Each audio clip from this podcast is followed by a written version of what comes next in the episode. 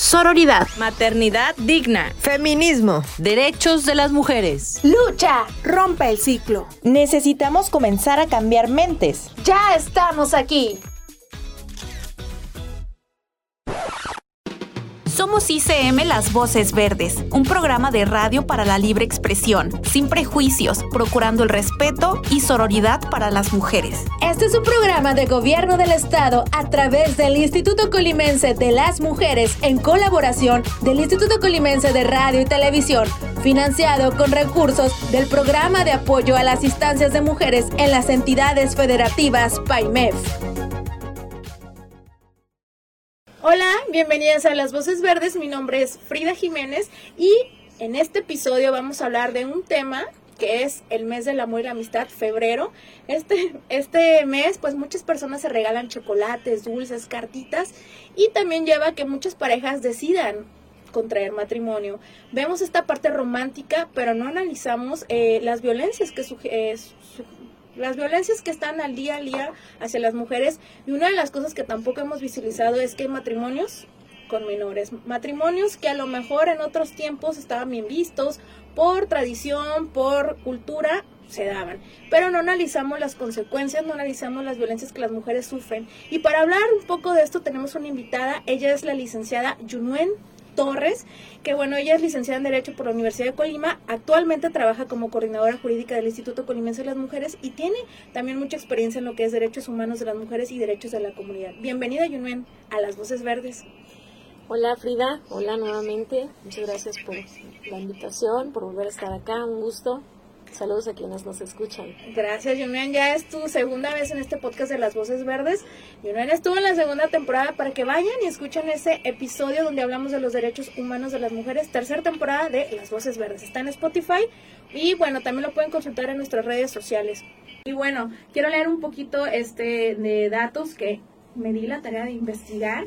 Eh, datos de ONU mencionan que aproximadamente de una a cinco niñas eh, están en estadística que tienen matrimonios infantiles. Esto sabemos que es una situación que surge por cuestión eh, de religión, por cuestiones también de otros países, también situaciones que tienen que ver con rezago educativo, de salud y pues contextos que a lo mejor son ajenos a nosotras, pero en otros lugares todavía se viven y está pues muy normalizado. Entonces, Yune, quisiera que nos eh, hablaras un poquito sobre este tipo de reformas que se han hecho, al menos aquí en, México, en el Código Civil Estatal en Colima, donde pues prohíben ya esta situación de los matrimonios infantiles y adolescentes.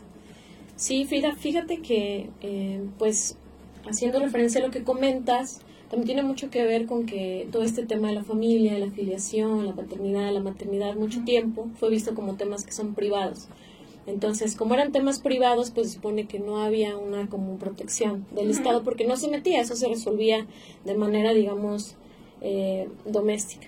Entonces, eh, pues a partir de ahí, todos estos, digamos, matrimonios que se generaban, ¿no? Obviamente con niñas, pues como que partían de, de esto de, de, que cada quien podía hacer, ¿no? Como lo que quería. Que las familias a lo mejor también tenían un trato por cuestión económica o porque les convenía.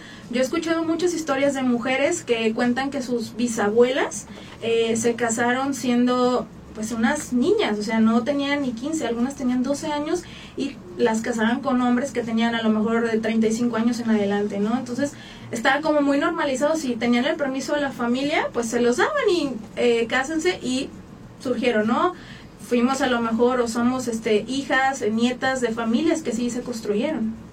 Sí, y totalmente, y siempre digo, en el tema jurídico me gusta mucho resaltar que pues este tipo de derechos pues no se generan nunca de manera espontánea, siempre hay eh, detrás toda una lucha, ¿no? Y precisamente en México eh, en, fue en 2000, en 2014, a partir de esta reforma que hay en 2011, que es la de derechos humanos, que es una de las más importantes y que tenemos que ser muy conscientes de lo que significó, porque implicó que todos los tratados internacionales que México tenía eh, celebrados, pues automáticamente, bueno, no, automáticamente, pero se volvían obligatorios. Entonces, eso hizo que pudiera tener más intervención la UNICEF y varias organizaciones, ¿no? Que eran en protección de los niños, niñas y adolescentes. Entonces, a partir de ahí es que de, se empuja el tema, finalmente, como les comentaba, en 2014, en la Ley General de Derechos eh, de niños, niñas y adolescentes que se establece que haya una edad mínima de 18 años para contraer matrimonio. Esto en el sentido de que a los 18 años adquieres la mayoría de edad y por tanto pues puedes ya como tal de manera plena y consciente ¿no? adquirir eh, obligaciones, ¿no? como lo es en este caso el matrimonio. Eh, posteriormente eh, de eso, esta ley, como es una ley general, lo que hace es que les dice a los estados que tienen que regular en este tema. Eh, no sé si me estoy adelantando, pero en el caso de Colima. Sí, en el caso de Colima, ¿no? no en el caso de Colima, em, pues no, tampoco, o sea, se hizo a nivel general, pero en los estados no estaba pasando mucho, entonces también digo, intervienen otra vez algunas instancias internacionales y es hasta 2006 que se modifica el Código Civil y la ley de, de, los derechos de las niñas, niñas y adolescentes en Colima para ya a partir de 2016, me parece que septiembre, entonces ya está, está prohibido. Mencionarte también que este tipo de cosas pues también tienen implicaciones en materia penal, por tanto también hubo una pues reforma en ese sentido para eh, principalmente modificar el tema, bueno es que antes había un delito que se llamaba el rapto, entonces, este delito de rapto eh, prácticamente es lo que ahora es una privación ilegal de la libertad. Entonces, lo que en su momento pasaba era que eh, si, si la, digamos que el menor raptado, o en este caso la, la menor, adquiría, eh, se casaba con su raptor, entonces inmediatamente el delito ya no tenía este, ninguna validez. Entonces, con esas disposiciones activas, entonces lo que hacíamos era todavía más legitimar, ¿no? Eh, que, hubiera matrimonios. Porque también hay muchas situaciones de mujeres, eh, digo, yo lo he escuchado, de que se la robó. Así, ¿no? O sea, lo dicen románticamente, se la robó y ya se casó con él. Entonces, ahorita que nos mencionas eso, ah, se casó con él, pero por esta parte, ¿no? Que haciendo las cosas en regla, como lo, lo estaba marcado en la ley en ese tiempo, pues no había en ese tiempo ya un, delito. Ahorita ya con la reforma, pues ya ya es algo que no puede pasar, menores no se deben casar. Claro, y fíjate que lo que tenía ese delito de particular y digamos que lo que ofendía eran las familias. O sea, era el papá, el honor del papá de decir que te llevaste a su hija y no como tal el derecho. Exacto, no como tal el derecho de ella. De decidir con quién, sí, con quién no. Y también todas estas situaciones que cuántas mujeres no tuvieron hijos, hijas, siendo pues todavía niñas, cuando todavía a lo mejor su cuerpo no se había desarrollado en, o, alcanzó la madurez para tener hijas, hijos y todo cómo les afecta. Algunas morían, ¿no?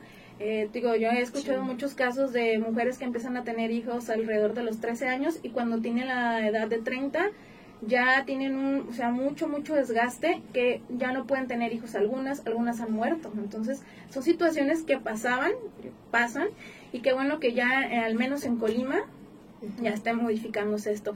¿Qué sanciones hay, eh, Junuen, para aquellos que incurran en esta violación al Código Civil para el Estado de Colima en cuanto a los matrimonios infantiles y adolescentes?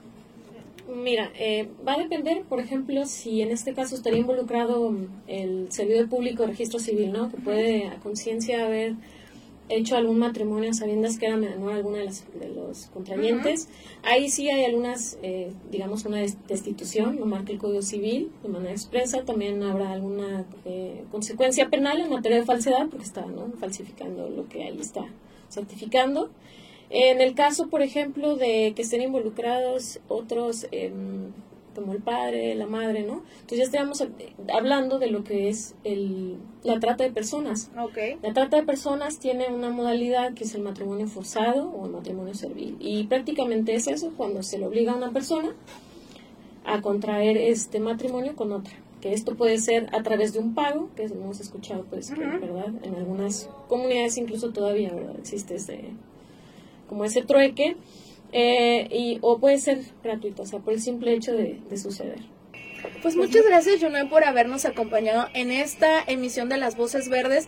Gracias por todo el, el, conocimiento que nos compartes en estas visitas. No sé si quieres agregar un mensaje para las mujeres, las chicas que nos escuchan en Las Voces Verdes. Primero agradecer, agradecer nuevamente, reiterar la invitación.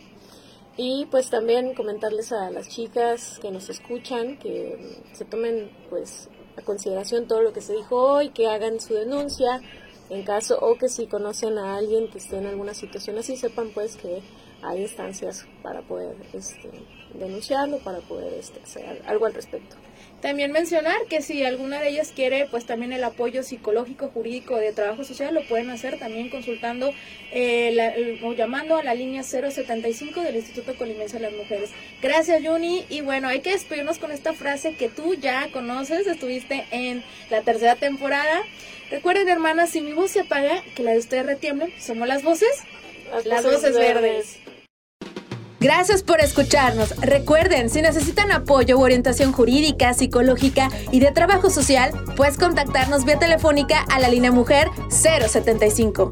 Este espacio es para la libre expresión. Es un programa de gobierno del Estado a través del Instituto Colimense de las Mujeres en colaboración del Instituto Colimense de Radio y Televisión, financiado con recursos del programa de apoyo a las instancias de mujeres en las entidades federativas PAIMEF.